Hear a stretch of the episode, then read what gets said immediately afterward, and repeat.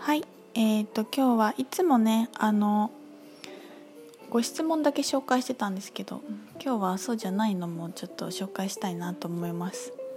えー、ひとみさんこんばんは。毎回うんうんそうそうと共感しながら聞いています。名前が偶然一緒であら。えー、さらにお誕生日も1日違いだったのでわおなんだか勝手にご縁を感じています。アカシックリーディングの入門講座と特訓講座を受けようと思っています。きっといつかお目にかかる日があると思います。応援しています。ありがとうございます。嬉しいね。名前が一緒で誕生日も1日違い。すごいね。えー、もう一つ。紹介します。こちらは、えーと、感想と質問が両方ありますね。えー、ひとみちゃんこんにちは。不干渉の法則の話癒された。これ前回の金星の話で不干渉干渉しないっていう話をね紹介したんですけどその話ですね。えー、ちょうどね知らない人に私の子育ての在り方について干渉されてすごく嫌な気持ちになっていたよ。Facebook に子供たちのことを書いたからそれを見た誰かが言ったのかしら？といろいろ考えて何かを発信するのが怖くなりました。田舎って独特の人間関係があって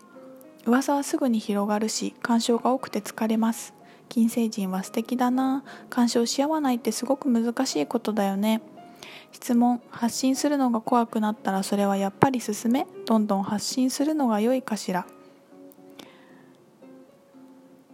という質問でした。そうね田舎はあるよね。干渉し合いますよね。わかるな。こうちょっとねおばあちゃん世代とかでねすごくこうあのー、なんていうのかなお家がつ連な連なってるっていうの？お家がいっぱいあってね一軒家が並んでるようなお家とかね古い町並みでずっと昔から住んでる人たちがたくさん集まってる場所だったりとかするとそういうこともあるかもしれないですよね。でその干渉し合わないってすごく難しいことだよねって書いてあって難しいことだよねって思っているとやっぱり難しいことになり、ま、なっちゃうかなと思うよね。言葉でどんな風に自分がねこう世界を捉えているのかが分かるのでそこの言葉をちょっと変えてみるといいんじゃないかなって思うのが一つとその、まあ、すごくそれで干渉されて何いろいろ考えて何か発信するのが怖くなったんだよね。でそれでも、まあ、自分で発信してもするのがいいのかなっていう質問だったんですけどえっとまず自分はどうしたいですか？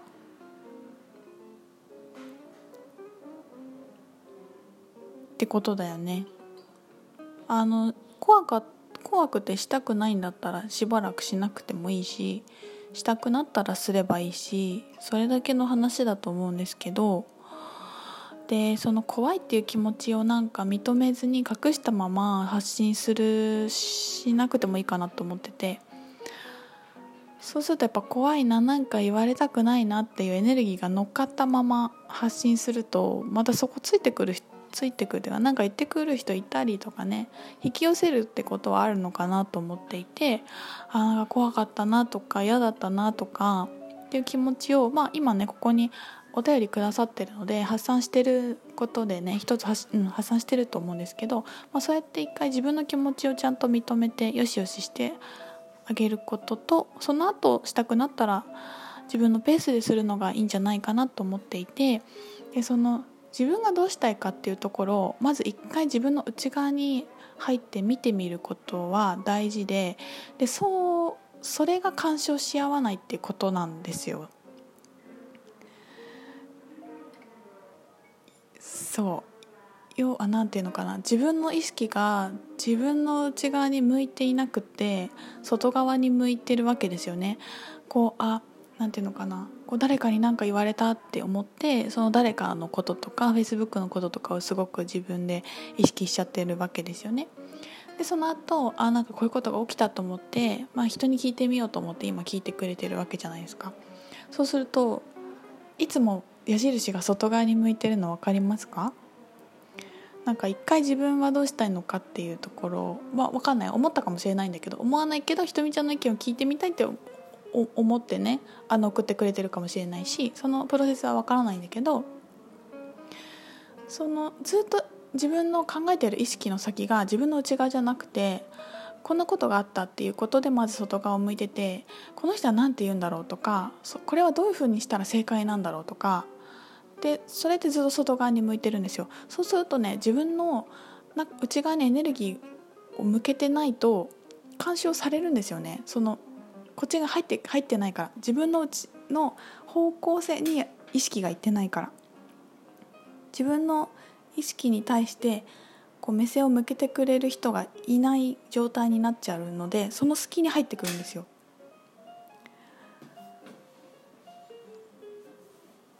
っていう時があるなと思ってだからまず一回自分はどうしたいのとか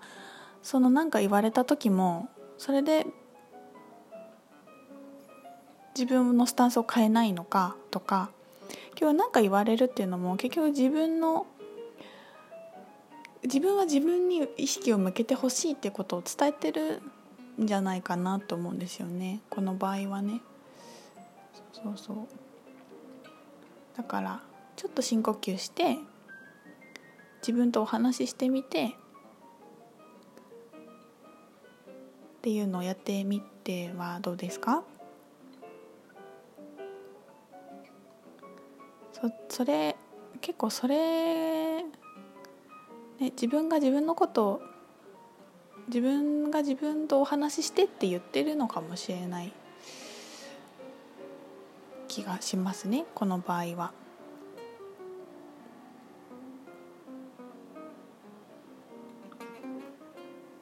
そうするとね自分に意識が向いてないと向いてないまま誰かに何かしてあげようと思っちゃったりとかそれも結局干渉しちゃってたりするんですよね。干渉されたくないって思いつつ誰かのこと干渉してたり。干渉し合うし合わないっていうのはどちらにせよ自分に意識が向いていないっていう状態の表れなんだよね。だからやっぱ自分の人生にね集中してるといいと思います。うん。それから、えーと、金星人のあえて想像するっていうのも素敵だね、えー、地球では芸術に時間をかけることにきちんとした意味のが意味があるのかとかお金に換えられるのかが重要になるのではないかな。私は制作するのに時間がかかること売れるのかどうかを先に考えてしまってなかなかものづくりに没頭する時間が作れません。今は仕事と子育てが楽しくてそっちを優先したいからできなくて悲しいとは思わないけど思わないんだね。思わないけど何も心配しないでただ作りたいものを作り続けてみたいなと思います、えー、ひとみちゃん作ることやめてデザインだけにしたのかな？作りたい衝動とかないですか？私はただただ作り続けてみたいみたいです。金星人の寿命が長いのもいいな。生きてる間に作りたいものを作りきれるのかなと思ったりします。いつもやしいラジオありがとう。はいありがとうございます。そうね。地球だとねやっぱそれがお金になるかとかこの使った時間をお金に換えられるかとかね売れるかとかみんなが求めてるかみたいなことを考えちゃうんだよね。でもやっぱり金星は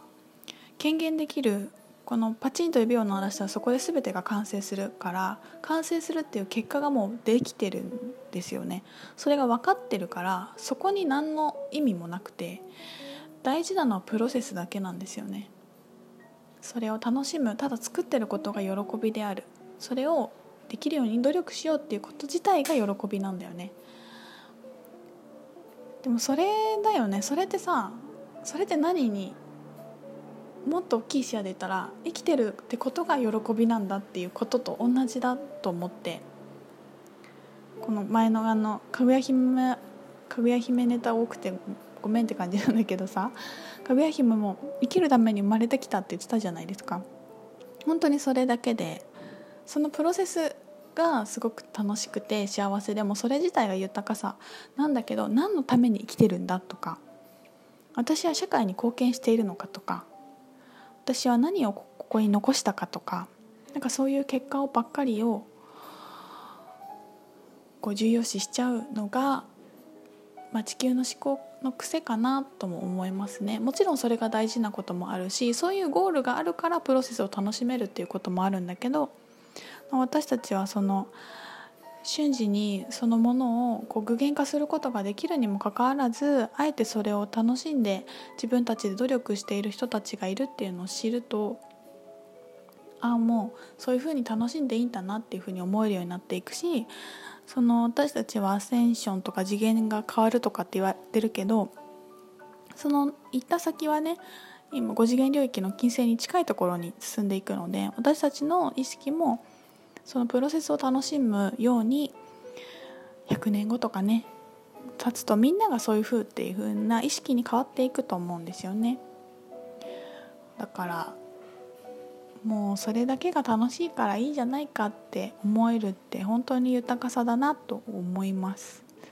すぐ結果を求めちゃうけどね。やっぱ結果が楽しいからプロセスができるしね。はい、えー、そのデザイン作りたい衝動はないですかっていうところで、えー、3回目の配信でお答えしてしますね。はい続きます。